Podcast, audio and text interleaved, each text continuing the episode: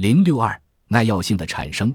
二十世纪七十年代，当我还在医学院读书时，一种名叫艰难梭状芽孢杆菌的细菌突然间造成了很多人的死亡。这种存在于人体肠道中的细菌此前并未引起人们的关注。它之所以致命，是因为广谱抗生素进入人的肠道并杀死了各种微生物，包括有益菌。在这种情况下，那些帮派分子的数量就会急剧增加。最终在人的肠道中为非作歹，我们应当意识到，广谱抗生素的地毯式轰炸必然会导致这种结果。实际上，今天那些所谓的超级细菌对抗生素都具有一定的耐药性，这使得每个人都有可能陷入命悬一线的险境。为了消灭家禽体内的大肠杆菌，治愈由细菌感染引起的家禽呼吸道疾病，美国的养殖者大量使用拜有利。导致人们对环丙沙星的耐药性增加。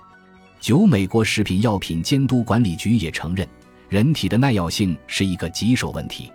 但火鸡养殖场不会只给某一只生病的火鸡喂食拜有利，而会将这种抗生素加到所有火鸡的饮用水中。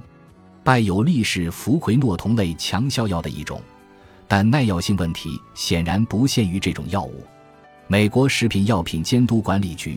医生和消费者群体都十分担心，拜有利在动物身上的大量使用会导致人类对环丙沙星的耐药性增加，而环丙沙星主要用于治疗人体内的沙门氏菌感染、弯曲杆菌感染和其他食源性疾病。这意味着，如果一个人因为吃了没煮熟的肉或加工肉的方式不当而生病了，环丙沙星可能无法治好他。实际上，我的泌尿科同事发现。在患尿路感染的女性中，至少有百分之五十的人体内存在对环丙沙星具有耐药性的微生物群。广谱抗生素会使猪、鸡和其他动物长得更快、更大、更肥。既然它们对动物具有这种作用，毫无疑问，它们对人类也不例外。抗生素会改变你的免疫系统与肠道微生物群之间的通信方式，让你的身体进入战斗状态，并储存更多的脂肪。